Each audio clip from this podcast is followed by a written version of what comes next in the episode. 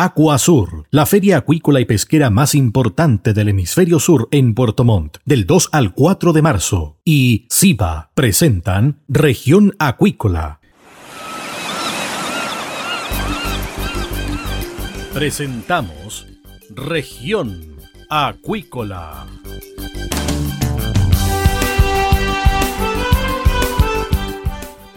Escuche desde ahora todas las novedades de las principales actividades económicas de la región de los lagos y con las voces de sus protagonistas. Región Acuícola es un programa producido por Radio Sago de Puerto Montt, 96.5 FM y transmitido a través de la red informativa del sur No te pierdas Aquasur 2022, la feria acuícola y pesquera más importante del hemisferio sur. Más de mil marcas, 42 países, 25 mil visitantes profesionales en 15 mil metros cuadrados de exhibición y un congreso internacional de primer nivel con temas de sustentabilidad e innovación tecnológica, capital humano, salud y bienestar. Volvemos presencial. Sé parte de Aquasur. Regístrate en aquasur.cl. Nos vemos del 2 al 4 de marzo en el recinto ferial Aquasur. Produce y organiza FISA. Invita Radio Sago, la radio grande del sur de Chile. SIBA, Ciencia Aplicada en Acuicultura. Contamos con un capital humano avanzado y equipamiento especializado. Nuestro compromiso, entregar confianza y calidad para una acuicultura sustentable. SIBA, Centro de Investigaciones Biológicas Aplicadas. Visítanos en www.siba.cl.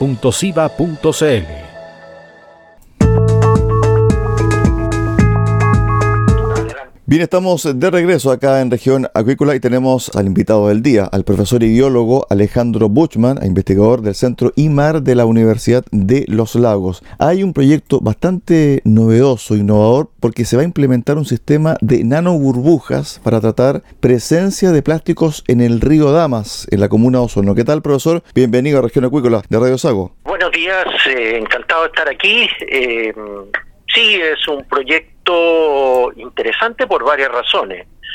Primero porque los plásticos se han transformado en un problema a nivel mundial.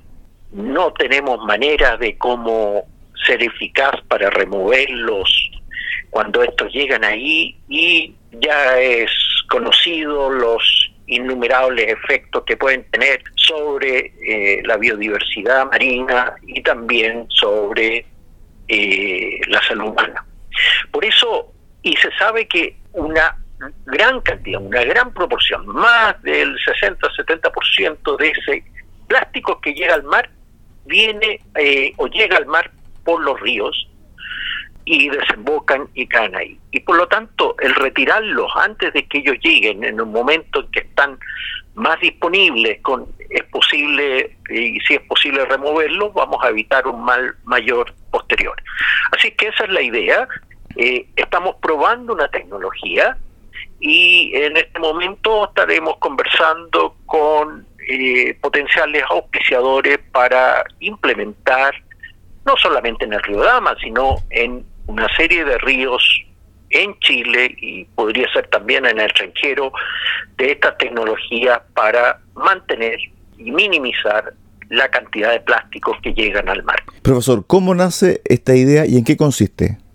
Bueno, esta idea nace, y esto hay que destacarlo, nace de la empresa privada, Nauco SPA, eh, en que ellos tienen la, intención y obtienen un proyecto Corfo para financiar de eh, usar una tecnología que no es tan nueva, eh, en Europa ya se aplica, en la ciudad de Ámsterdam, por ejemplo, hay varios de estos dispositivos en acción, y eh, pero sí nuestras condiciones de ríos acá tienen alguna eh, no son los mismos las mismas condiciones que tienen ahí en, en, en Europa del Norte no y por lo tanto eh, hemos estado adaptando a las condiciones locales a las condiciones que encontramos en el sur de Chile y que podríamos encontrar en otras partes de Latinoamérica, por ejemplo, donde no tenemos tanto acceso a alguna eh, infraestructura, eh, de estas tecnologías que en el fondo son micro burbujas, no estamos usando nano burbujas que son aún más pequeñitas, micro burbujas, eh, para resuspender plásticos y conducirlos eh, con la con la corriente del río hacia un recolector donde es posible entonces remover estos plásticos para darle distintos usos, reutilizarlo, reciclarlo y, poder entonces minimizar los efectos ambientales que esto puede tener. A ver, en términos prácticos, ¿cómo opera este sistema de nanoburbujas? Nanoburbujas, uno pone eh, un flujo de aire en una tubería que tiene unas eh, micro agujeros, ¿no? Muy pequeñitos, donde emerge una, y se genera una cortina de burbujas, levanta desde el fondo eh, todos los residuos que vayan eh, flotando y siendo arrastrados por la corriente del río. Y eso, al llegar a la superficie, se mantienen eh, a un lado de la corriente, se van movilizando y llegan al recolector donde se recupera. hay otras tecnologías que son más directas, pero siempre tienen otros efectos colaterales, como por ejemplo usted puede poner una red de recolección pero eso interfiere con la navegación de los ríos.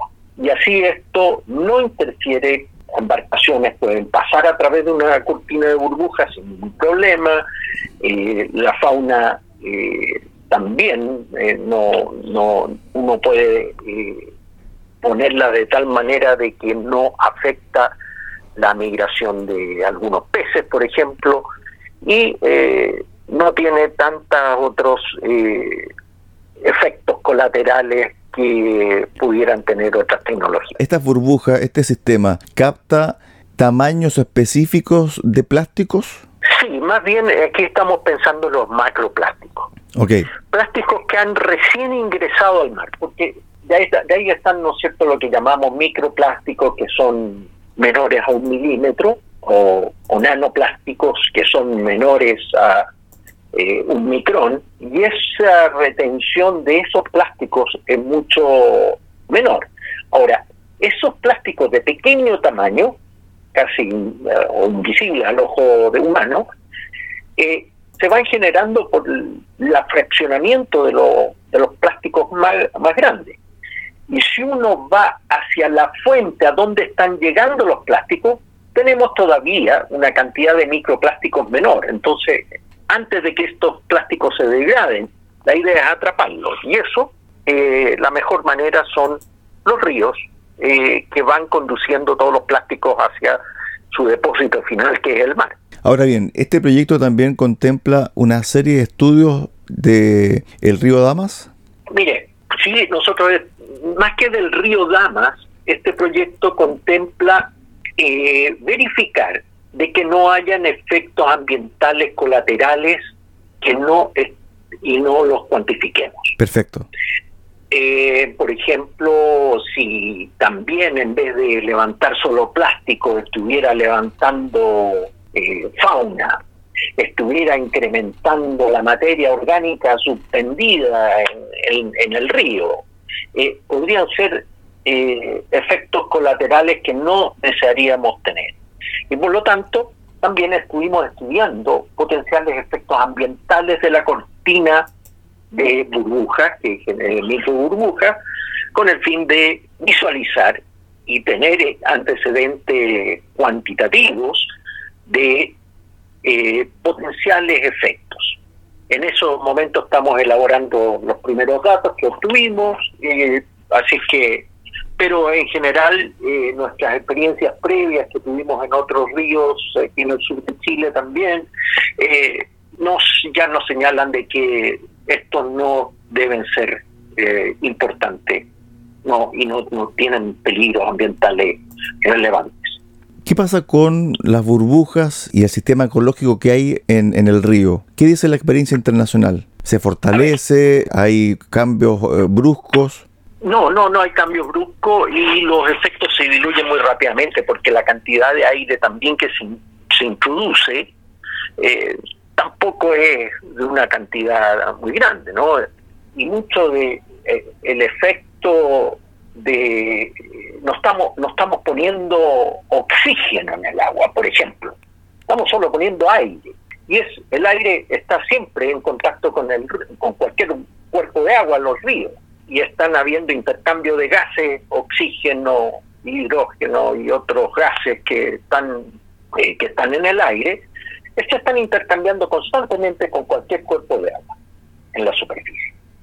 Nosotros estamos agregando aire y por lo tanto no estamos sobreoxigenando el río, no estamos introduciendo ningún componente extraño al río y los efectos, por ejemplo, de aumento de oxígeno, uno si lo mantiene en ciertos niveles podría incluso darle un valor positivo, porque muchos de estos ríos que pasan por todos nuestros campos y ciudades tienen cargas orgánicas bastante altas. Y al tener cargas orgánicas bastante altas, hay un consumo de oxígeno por el, toda la actividad bacteriana que hay en el río, que, está degradando esa materia orgánica. Y eso hace que los niveles de oxígeno sean bajos y por lo tanto eh, empiezan a poner en peligro también la biodiversidad. Así que las distintas actividades eh, productivas que tienen eh, tenemos en la región, desde fertilización de campo hasta eliminación de desechos por, por el hombre en las ciudades o productos de, de desechos industriales, ¿no? en el caso del río Damas existe. todo eso lleva a que haya más materia orgánica y haya un consumo de oxígeno. Por lo tanto, adicionar una cantidad de oxígeno eh, es mínima. Ahora, como nosotros lo colocamos como solamente un, cordón de aire, eh, no estamos cambiando la, la cantidad de oxígeno, por ejemplo, disuelto en, en una área muy grande del río. Nosotros a 10 metros de la de la eh, 10 metros o menos, dependiendo las corrientes del tipo del río que estamos trabajando, eh, ya no detectamos ningún efecto. O sea, es una pequeña franja donde incluso podríamos hablar de estar mejorando las condiciones ambientales del río. Estamos conversando con el profesor y biólogo Alejandro Bochman, investigador del Centro IMAR de la Universidad de los Lagos, a raíz de este proyecto sobre nanoburbujas para tratar presencia de plásticos en el río Damas. Claramente, profesor, un río no es igual a otro, por lo tanto, esto se pudiese también implementar en otro afluente de la región de los lagos, pero con otras características de implementación. Sí, eh, aquí juega mucho distintos factores la corriente del río, la configuración morfológica del río. Es decir, hay ríos que tienen un fondo mucho más plano, hay, hay ríos que tienen un fondo con un contorno mucho más heterogéneo. Eh, todo eso va a impactar en cómo podamos eh, eh, utilizar la tecnología. y otro factor también es la profundidad. A medida que los ríos se hacen más profundos, uno necesita ingresar aire con más presión para poder, eh, para que las burbujas logren salir bajo el agua, ¿no? Recuerdo que cada 10 metros de agua eh, nos aumenta más o menos en una atmósfera los eh, la, la cómo se llama la, la presión. Y eso hace entonces que necesitemos más presión en el aire que pongamos. Y eso hace que para una una cierta cantidad de aire que vamos a meter a más presión, necesitamos un mayor consumo de energía.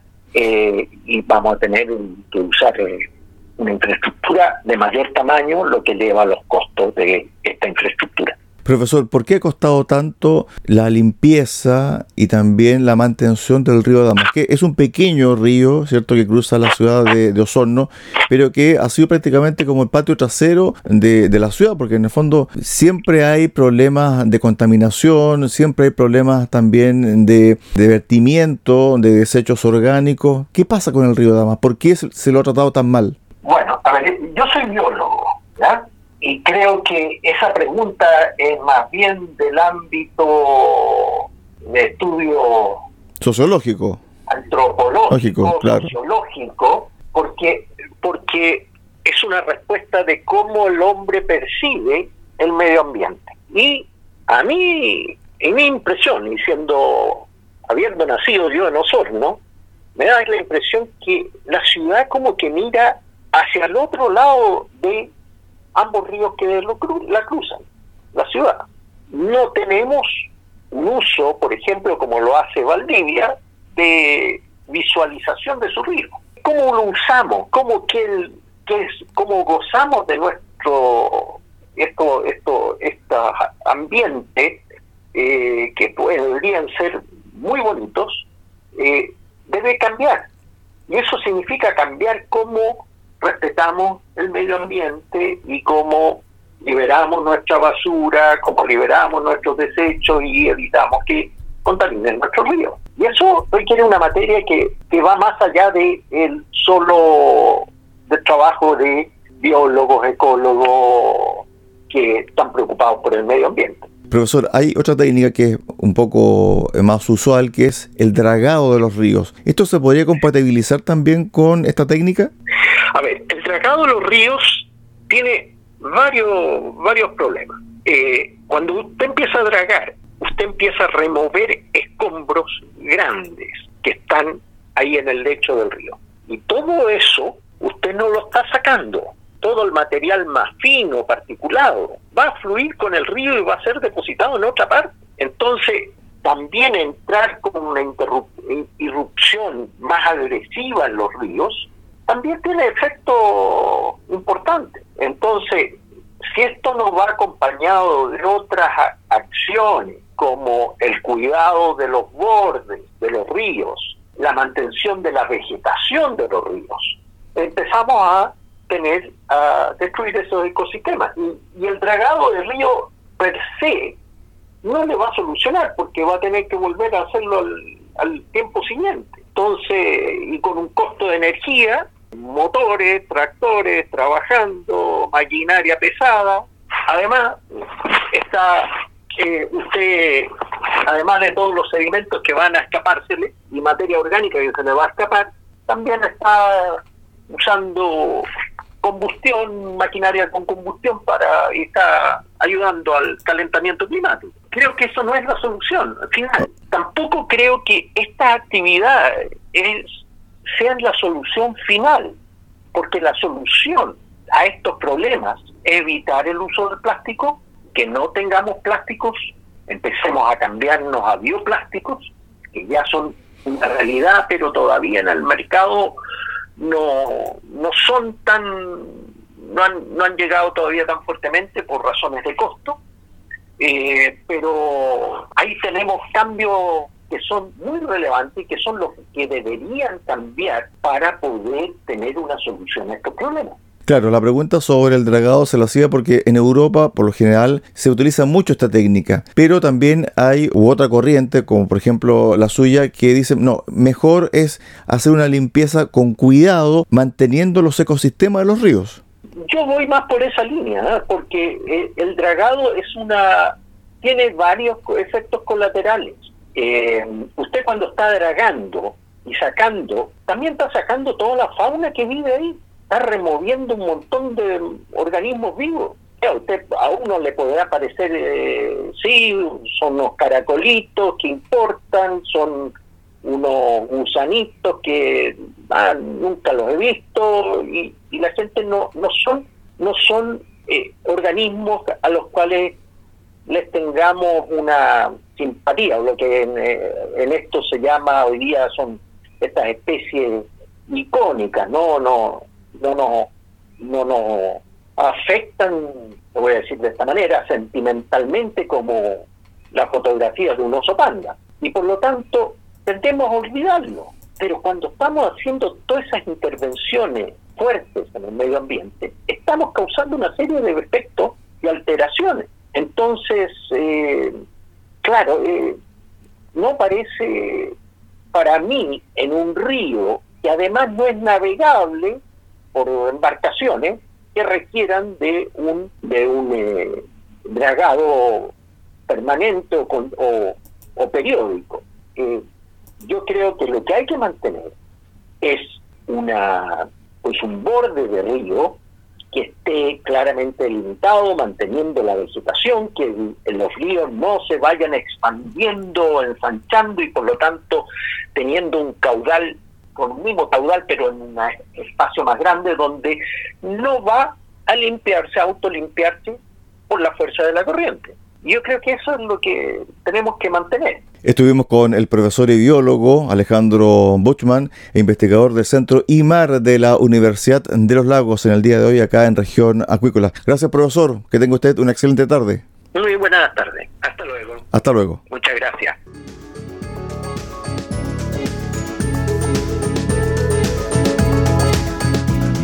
De esta forma llegamos al final del programa del día de hoy en región acuícola. Los esperamos mañana con el resumen semanal del programa. Que tenga usted una excelente jornada.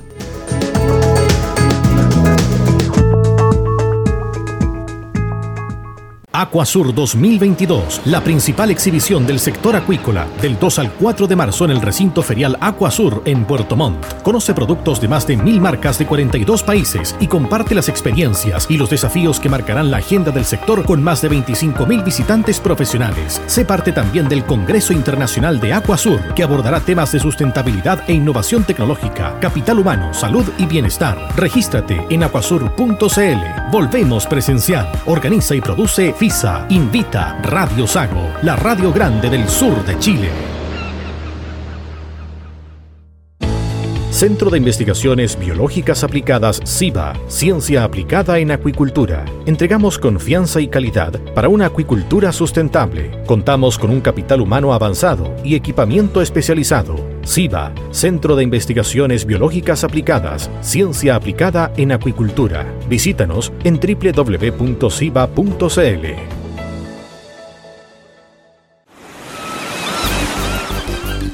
Hemos presentado Región Acuícola. El acontecer de las actividades económicas que dan vida a la región de los lagos y las voces de sus protagonistas en el más completo resumen noticioso. Región Acuícola es un programa producido por Radio Sago de Puerto Montt, 96.5 FM y transmitido a través de la red informativa del sur. Acuasur, la feria acuícola y pesquera más importante del hemisferio sur en Puerto Montt, del 2 al 4 de marzo, y SIBA presentaron Región Acuícola